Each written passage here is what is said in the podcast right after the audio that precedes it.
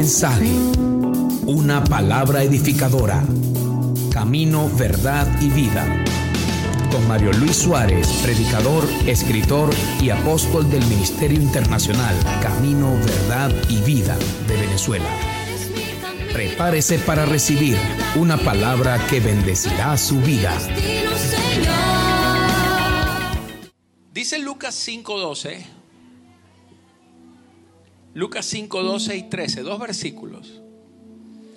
Sucedió que estando él en una de las ciudades, se presentó un hombre lleno de lepra, el cual, viendo a Jesús, se postró con el rostro en tierra y le rogó, diciendo, Señor, si quieres, puedes limpiarme. Entonces extendiendo él la mano, le tocó, diciendo, quiero, sé limpio. Y al instante la lepra se fue de él. Amén. ¿Cuántos le dan un aplauso a la palabra de Dios?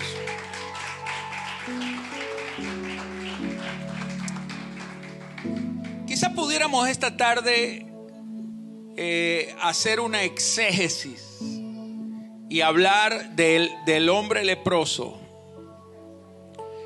Pero sabe, yo quiero enfocarme en algo que me llamó mucho la atención. Es que esta historia aparece en tres evangelios. Esta historia aparece no solamente aquí en Lucas, aparece también en, en Mateo y en Marcos. Y esto me llamó la atención porque de los tres pasajes que prácticamente dicen lo mismo, nos cuentan la historia de cómo este hombre fue sanado. Sin embargo, y es lo que quiero hablar, diga conmigo, cuestión de enfoque. Quiero hablar de ese tema. Cuestión de enfoque. En estos días mi esposa y yo íbamos camino hacia a llevar a mi madre, que andábamos con ella, y la, estábamos llevando hacia su casa, y más o menos allí, eh, cerca de la casa de mi mamá, viene delante de nosotros un vehículo. Y de pronto un motorizado venía y golpeó al carro que venía delante. Mi esposa siempre, ella tiene mejor óptica que yo. Y ella vio todo lo que pasó. Y yo vi fue solamente el choque, pero ella vio cuando el motorizado venía, trató de pasar a otro carro y, golpeó a la señora que ya prácticamente había, había pasado, ¿no? Y el motorizado venía con la esposa, la esposa salió volando, yo vi las piernas de la señora y cuando cayó al piso, y honestamente yo pensé que el auto le había pasado por encima, pero no. No le pasó gran cosa, fue golpes, pero no hubo sangre, no hubo eh, huesos rotos, nada de eso. Solamente el golpe, el susto.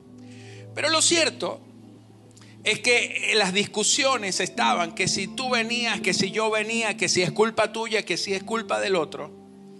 Pero de repente viene una persona que no estaba ahí, sino que de pronto aparece en el escenario y dice, yo sí vi cómo fueron todas las cosas. Bueno, pero nosotros también porque estamos... No, ustedes lo vieron desde acá abajo, pero yo estaba ahí arriba en el edificio. Y yo vi cómo pasó todo. Y entonces por lo que él vio, se resolvió el asunto. Porque el muchacho de la moto reconoció que había sido su culpa. Quienes iban conduciendo eran dos señoras muy mayores, pero muy mayores. Ochenta y tantos años tenían las dos señoras. Y esa señora le dio una crisis de nervio y, el muchacho le dijo, doñita, yo no voy a actuar contra ustedes, ustedes se pueden ir. Las dejó ir y él resolvió su asunto. ¿Y sabe por qué se resolvió todo? Porque todos se pusieron de acuerdo con el que vio desde arriba. Usted me está entendiendo lo que le quiero decir. Esto es cuestión de óptica. ¿Cómo tú puedes ver las cosas que te suceden El de la esquina vio una cosa, el de la moto vio otra, la del carro vio otra. Los que veníamos detrás vimos algo, pero el que vio todo el panorama es el que lo vio desde arriba. Ahora, aquí está un relato. Mateo y Marcos nos dicen una cosa. Es la misma historia. Pero me gusta la óptica de Lucas. Porque mientras que los otros comienzan de una vez hablando del leproso, aquí el apóstol Lucas comienza con una palabra muy interesante. El versículo 12, la historia comienza diciendo, sucedió. Diga conmigo, sucedió. Sucedió. Hermano, hay cosas que usted no está esperando, pero ocurren. Amén. De pronto usted hoy no estaba programado para ciertas cosas y de pronto le llegó alguna noticia, algo que pasó, algo que sucede. Y todas nuestras vidas, independientemente de que estemos preparados o no, de que estemos programados o no para aquello, de que tengamos nuestra agenda personal, hay una agenda divina, hay una agenda programada por Dios. Y esta historia, este relato, sencillamente dice, sucedió. ¿Qué sucedió? Sucedió que estando él, Jesús, en una de las ciudades no era ni siquiera importante nombrar en qué ciudad. Porque los sucesos no están ligados a territorios, no están ligados a cuestiones personales, están ligados a un plan divino, a un propósito. Todo depende de la óptica. Es cuestión de enfoque, es cuestión de cómo lo estás viendo. Sencillamente sucedió. Pero tú en el mismo suceso puedes estar viendo un problema, puedes estar viendo una tragedia o puedes estar viendo una oportunidad. Por ejemplo, el leproso vio una oportunidad. La gente que vio al leproso vio un acto atrevido, grosero, vio una falta de respeto porque dice que sucedió que mientras Jesús estaba en la ciudad, ¿dónde estaba? En la ciudad, no estaba en las afueras, estaba en la ciudad y de pronto este hombre se presentó, se apareció. E, ellos no podían entrar en las ciudades, los leprosos. Entonces, ¿qué, qué veía el leproso? el leproso vio su única oportunidad. La gente vio un, acto de irreverencia. Amén. Mateo y Marcos vieron a un leproso. Pero Lucas vio, no vio a un leproso. ¿Qué dice aquí? Se presentó un hombre lleno de, lepra. Ahora, ¿Acaso un hombre lleno de lepra no es un leproso? Diga conmigo, es cuestión de óptica. Es cuestión de óptica. Porque mientras que para Marcos y para Mateo aquel hombre era un leproso, Lucas, por una cuestión de óptica, entendió que el asunto de la lepra era circunstancial y no era condicional. La lepra no condicionaba al individuo. ¿Me está entendiendo? Él vio a un hombre que estaba lleno de lepra. Usted puede ver al leproso o usted puede ver a un hombre que está con una situación que no le corresponde.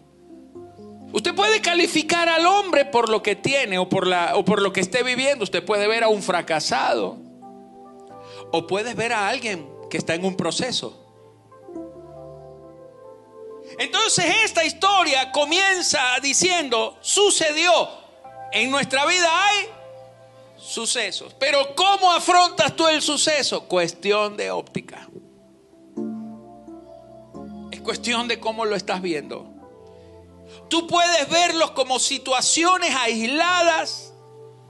Tú puedes verlo como, como la gota que derramó el vaso. Esto es lo que me faltaba. Esta es la gota que derramó el vaso.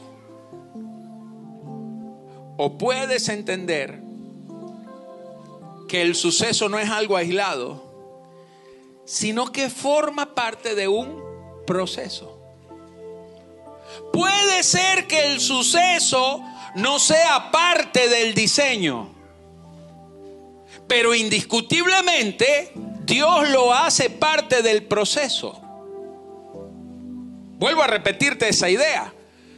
Puede ser que el suceso no sea parte del diseño, es decir, puede ser que lo que te esté sucediendo no es lo que Dios quería que tú pasaras. Pero aunque no sea parte del diseño, indiscutiblemente Dios lo vuelve parte del proceso, porque a los que aman a Dios, todas las cosas les ayudan a bien. O sea que Dios es tan bueno contigo que aún aquello que no forma parte del diseño, aún aquello que no estaba dentro de su voluntad, aún aquello que Dios nunca quiso que tú pasaras, y tú pasas por esas cosas, Dios dice, te amo tanto que voy a aprovechar todo lo malo que te está sucediendo para, para sacarte algo bueno. Porque Dios es tan perfecto que de lo malo saca cosas buenas. Aunque eso no quiera decir que lo malo forme parte de su voluntad. Ahora, lo segundo que me llama la atención es que dice, sucedió que estando Jesús, estando él en una de las ciudades, se presentó un hombre. En el original,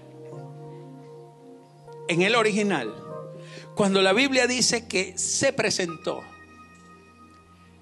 la palabra se presentó es un verbo que está en imperativo. Él estaba obedeciendo una orden superior. Y todo lo que usted tiene que hacer en estos próximos días es abrir el corazón, abrir tu espíritu a esa voz del Espíritu de Dios, a la voz de Cristo dentro de ti. Porque el Señor te va a mover, va a moverte, Él va a llevarte incluso a situaciones donde te va a poner en incomodidad. Porque e, este leproso estaba incómodo allí. Ahí nadie lo quería. Ahí todo el mundo quería que se fuera. Pero Él sabía que tenía que ir allí y presentarse cara a cara delante del Señor y postrarse delante de Él. Aunque lo echaran a golpes y a patadas. Pero él sabía que estaba allí porque el Señor lo llevó. Segunda de Corintios 5:14 dice, porque el amor de Cristo nos constriñe, pensando esto, que si uno murió por todos, luego todos murieron. Y por todos murió para que los que viven ya no vivan para sí, sino para aquel que murió y resucitó por ellos. Esto es cuestión de óptica, mi amado. Aquellos vieron un atrevimiento, el leproso sintió una voz que lo obligó a ir. Él se sintió obligado en su voluntad. Él tenía miedo de presentarse, porque sabía que socialmente sería repudiado y hasta podía ser apedreado y castigado por eso. Pero había una voz que le dijo, ve. No era la voz del oportunismo, era la voz de Dios dentro de él, porque Dios sabía lo que iba a hacer. Ahora, aquí dice este versículo que acabamos de leer, que el amor de Cristo nos constriñe. Constreñir significa obligar a alguien por la fuerza a hacer algo que no está en su voluntad. Entonces la Biblia está diciendo que el amor de Dios nos constriñe. A veces Dios te va a pasar por cosas que tú no las entiendes y tú le dices, ¿por qué Señor me haces pasar por esto? Quítame la prueba. Y, el Señor te dice, si te quito la prueba, no te amo. Es que te amo tanto que te estoy constriñendo, te estoy obligando a pasar por esta situación. Porque si no pasas por esto, mañana vas a llorar más. Y no vas a llorar por un día ni por dos, vas a llorar toda la vida. Así que déjame constreñirte. Dios te constriñe, Dios te obliga, no mediante la fuerza o la violencia, mediante su amor. Y Él te ama tanto que aún en las situaciones en donde tu mente no procesa y no comprende nada y no aprueba nada de lo que estás viviendo, tú al final dices, hoy me rindo, como decía el profeta Jeremías, tú me sedujiste, Señor, y yo me he dejado seducir. Lucas no dice un leproso, como dice Mateo y como dice Marcos. Lo tercero que dice aquí Lucas es, sucedió que se presentó un hombre lleno de lepra. Lucas no lo llama leproso. Porque Dios nunca te va a condicionar a tu defecto. Dios siempre te va a condicionar a su propósito. Porque lo que está mal no es el hombre, es la lepra. Y Dios siempre va a ver al hombre y no al pecado. Por eso usted está aquí. Porque Dios perdonó el pecado, pero salvó al hombre. Porque ni aún el pecado Cristo dejó que te condicionara. Sabiendo que eras pecador, Él decidió venir por ti, quitar el pecado, quitar el defecto. Mira, mi amado, hay una palabra en Joel 3:10. Forjad de vuestros asadones y lanzas de vuestras hoces. Escúcheme. ¿Qué es el asadón? El asadón es el aguijón que se utilizaba para clavarlo en la tierra cuando se araba la tierra con bueyes. Entonces el Señor está diciendo, del asadón, de esa púa que entra en la tierra, vuélvalo una espada. Y de la hoz, ¿sabe lo que es la hoz? Que es como una cuchilla eh, curva que se utilizaba para, para la siega. Él está diciendo, convierta sus hoces en lanzas. Dile que está a tu lado. Dios todo lo transforma. Tú puedes vivir toda la vida como un esclavo o sentir que en las manos lo que el instrumento que con el que te sientes atado realmente es un arma poderosa de guerra lo que tienes en las manos. Quizá el problema que estás viviendo, tú lo ves como una gran situación de la cual no puedes salir y a lo, a lo, mejor Dios lo está viendo como una tremenda oportunidad. Él está diciendo, convierte la hoja en lanza.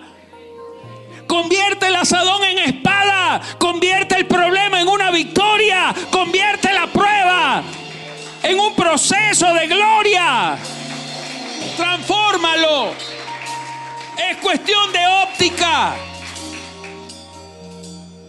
Y si usted me dice, apóstol, eso no quiere decir esto, mire lo que dice al final. Forjad espadas de vuestros asadones, lanzas de vuestras hoces, y diga el débil, fuerte soy, porque Dios no te ve como débil. Dios no mira la debilidad de tu cuerpo, Dios mira la fortaleza de su espíritu. Porque si usted tiene el espíritu de Dios, usted es más que vencedor.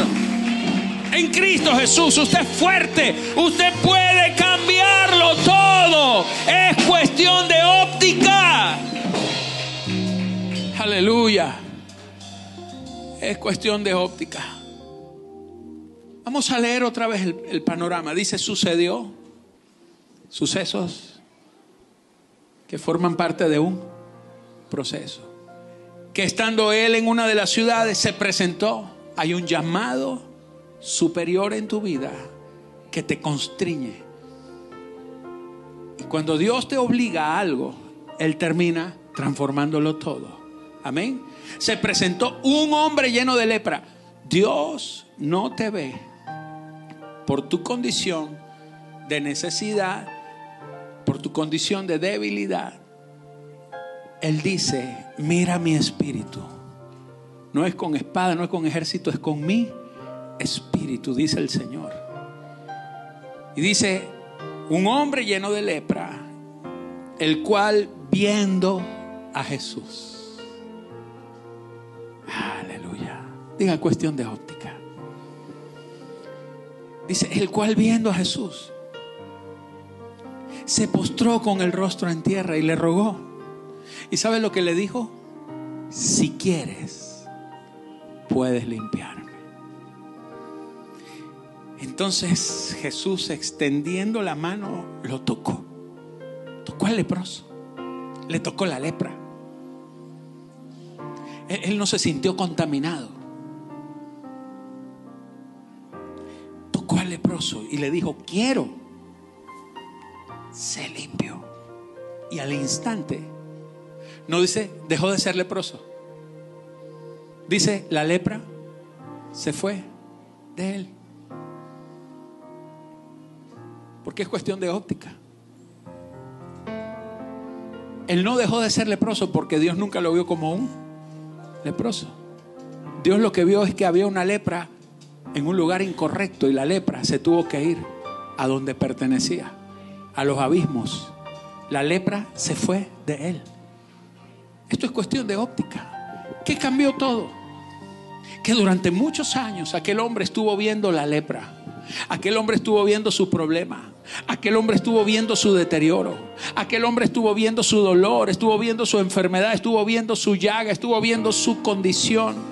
Cada día era un día menos sin sus amigos. Cada día era un día menos sin dinero, sin recursos, sin trabajo, sin oportunidad. Cada día era peor. Él todos los días veía cómo se incrementaba el problema, la enfermedad, la amargura, la situación. Pero un día algo cambió en él. Él escucha que Jesús está en la ciudad y él dice, tengo que entrar en la ciudad, tengo que ir, me voy a presentar. Hoy el Espíritu de Dios me está constriñendo, me está obligando. Y dice la escritura que aquel hombre rompió todos los protocolos. Él rompió todos los estándares porque había cosas que él no las podía hacer. Él traspasó la ciudad, se metió hasta donde estaban, llegó hasta donde estaba Jesús. Jesús nunca andaba solo. Él atravesó la multitud. La multitud por no tocarlo seguramente le abrió y quedaron frente a frente Jesús y él. Él no vio la lepra. Él no vio lo que el atrevimiento que tenía.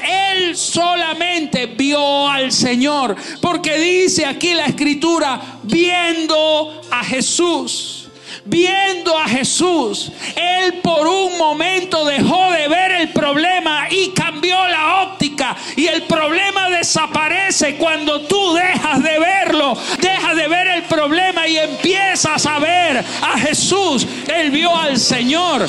Dice en Lucas 1:30, y será llamado Hijo del Altísimo. ¿A quién estaba viendo? Al Hijo del Altísimo. Y dice aquí, y el Señor Dios le dará el trono de David su padre. ¿A quién estaba viendo? Aquel hombre lleno de lepra. Estaba viendo al rey, al que gobernaba, al que se sienta en el trono. Dice, y reinará sobre la casa de Jacob para siempre y su reino no tendrá fin. Él estaba viendo al que gobierna sobre todas las cosas infinitamente, al que gobierna sobre las enfermedades, sobre la pobreza, sobre los problemas, sobre las circunstancias. Él estaba viendo al Señor. Él cambió la óptica. Y cuando tú cambias la óptica, cuando dejas de ver el problema, la necesidad, la escasez, el dolor, la rabia, la amargura o todo lo que te esté afectando, cuando tú lo dejas de ver y tú cambias el enfoque, cuestión de óptica, cuestión de enfoque, entonces la respuesta viene. Aleluya. Aleluya. Dale un aplauso al Señor. Él le dijo, si quieres, puedes limpiarme. Si quieres, si quieres. Mira, Jesús sanó a mucha gente. Hubo un paralítico en el estanque de Bethesda. Tenía 38 años enfermo. ¿Y sabe lo que el Señor le preguntó? ¿Quieres ser sano? Señor, no tengo quien me meta en el estanque.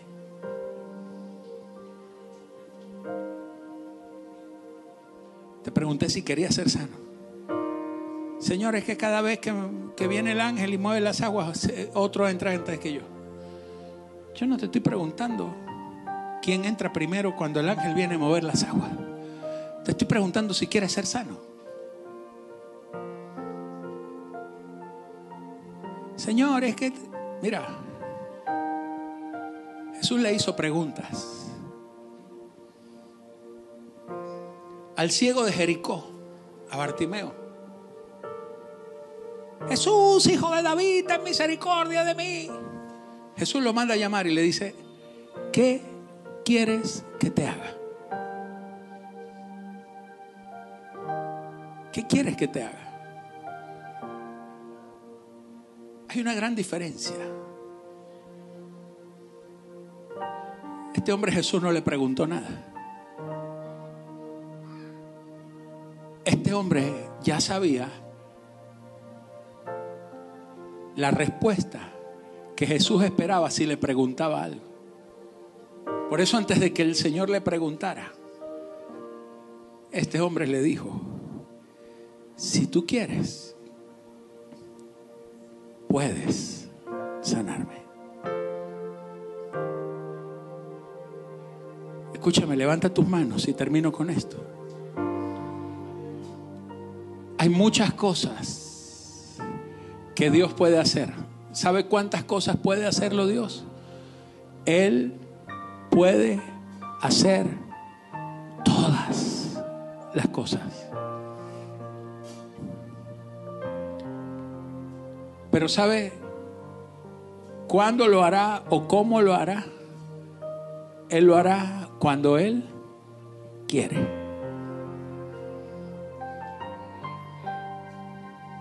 Porque esto no es un asunto, sino de su voluntad.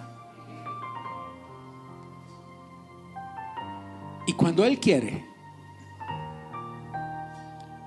y obviamente puede, y tú lo entiendes, Él lo hace.